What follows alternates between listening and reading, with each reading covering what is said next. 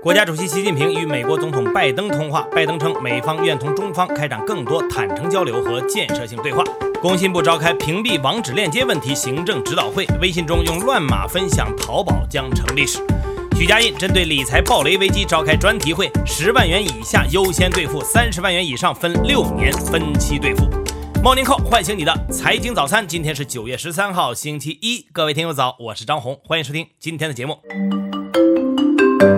局势。中美关系终于向前迈出了重要一步。国家主席习近平在周五上午应约与美国总统拜登通了电话。习近平表示，一段时间以来，美国采取的对华政策致使中美关系遭遇严重困难，这不符合两国人民根本利益和世界各国共同利益。中美能否处理好彼此的关系，攸关世界前途命运，是两国必须回答好的世纪之问。拜登则表示，两国没有理由由于竞争而陷入冲突，美方无意改变一个中国政策，美方愿同中方开展更多坦诚交流和建设性对话，确定双方可以开展合作的重点和优先领域，避免误解误判和意外冲突，推动美中关系重回正轨。同一天晚上，习近平还与德国总理默克尔进行了通话。习近平强调，近年来中德关系总体保持顺利发展，各领域合作在疫情形势下展现出强大韧性，给两国人民带来了实实在在的获得感。默克尔表示，近年来德中欧中关系发展有很多值得总结之处，我愿同中方保持密切的沟通，共同努力。德方希望同中方加强疫苗合作。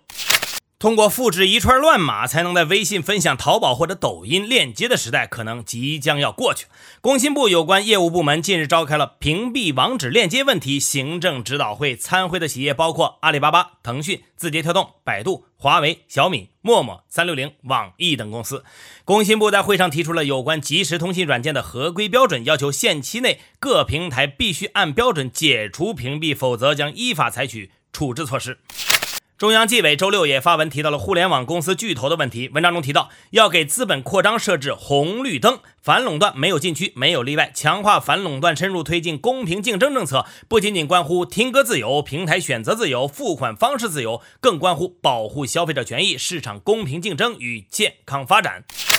上周五，人力资源社会保障部会同交通运输部市场监管总局全国总工会召开平台企业行政指导会，就维护新就业形态劳动者劳动保障权益，对美团、饿了么、滴滴、闪送、货拉拉。道家集团、阿里巴巴、腾讯等十家头部平台企业开展联合行政指导会议，要求头部平台企业要走前头、做示范，积极履行用工责任，要全面摸底依托平台就业的新就业形态劳动者。对符合确立劳动关系情形的新就业形态劳动者，要依法订立劳动合同，保障其合法权益；对不完全符合确立劳动关系情形的劳动者，要订立书面协议，按照意见要求保障其劳动报酬、休息、劳动安全等权益。周六下午，中国演出行业协会牵头部分互联网平台企业代表，共同发起了一个构建清朗网络文化生态自律公约，以落实近期监管部门整顿网络文娱生态的管理要求。参与发起公约的互联网公司包括了中国三大长视频平台腾讯视频、优酷和爱奇艺，短视频平台抖音、快手，内容社区微博、今日头条、小红书等等，几乎覆盖了中国互联网最大的流量内容平台。公约呼吁企业履行社会责任，把好文化内容关，将流量引向正能量。具体要求来看，公约希望各网络平台将将网信办、中宣部、文旅部、广电总局等多部门的监管要求转化成自我约束，重申反对唯流量至上，拒绝为违法失德人员提供展示的平台。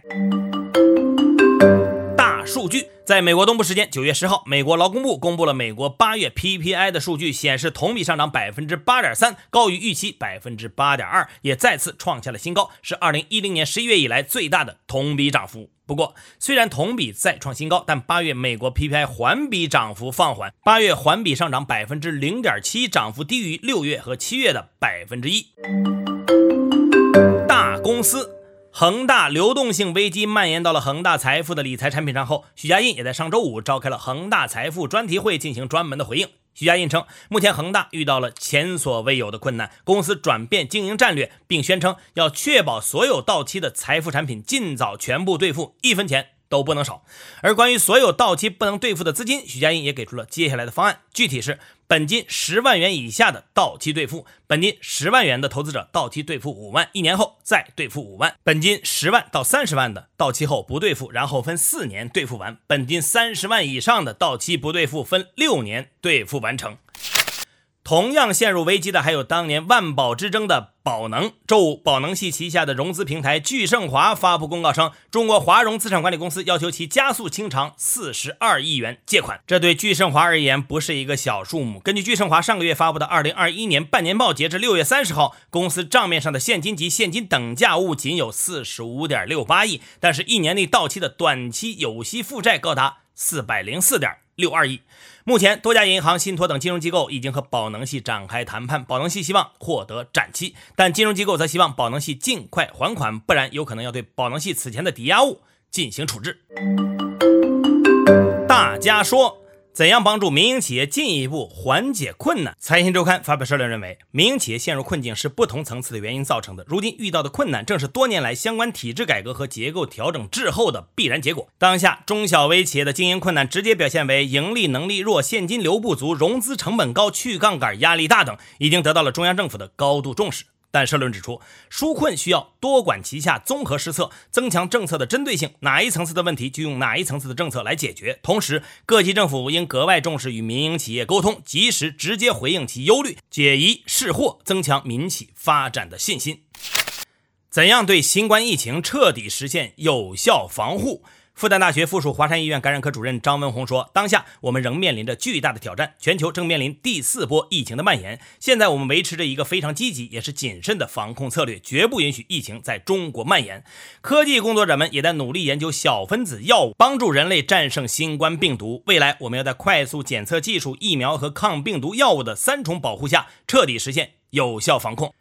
如何看待上周中美两国元首的通话？”财经记者黄山发表火线评论说，在距离两国领导人上一次通话的七个月间隔时间内，即便按照拜登政府上任之初所说的对华关系进入极端竞争阶段，两国依然保持了接触窗口，如安克雷奇高层战略对话、美国常务副国务卿舍曼访华等。而且这些窗口随着全球和亚太周边地缘政治的演化，正呈现一定的扩大趋势。不可否认，中美关系走到今天，很多结构性的问题不是一两次领导人通话或正式会面就迎刃而解的。但即便山重水复疑无路，双方领导人依然有空间、有能力、有意愿让两国关系柳暗花明又一村。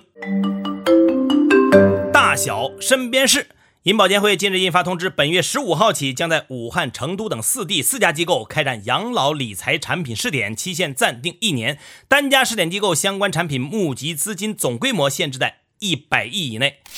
公安部交通管理局部署，从今天起，全国交警将开展为期十天的酒驾醉驾集中整治活动。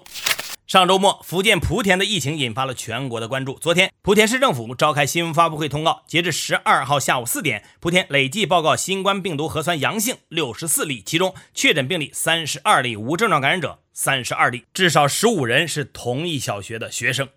据中央气象台消息，今年第十三号台风康森已于昨天上午登陆越南中部沿海，第十四号台风灿都将在今天白天登陆或擦过浙江东北部沿海一带。相关地区相关部门应做好提醒防护及台风抢险应急工作。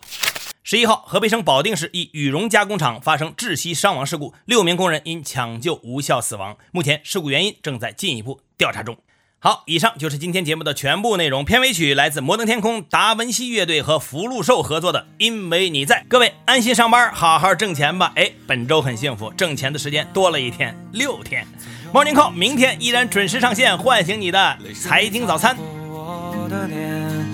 飞奔而来，触摸我指尖。这个冬天，使命在召唤。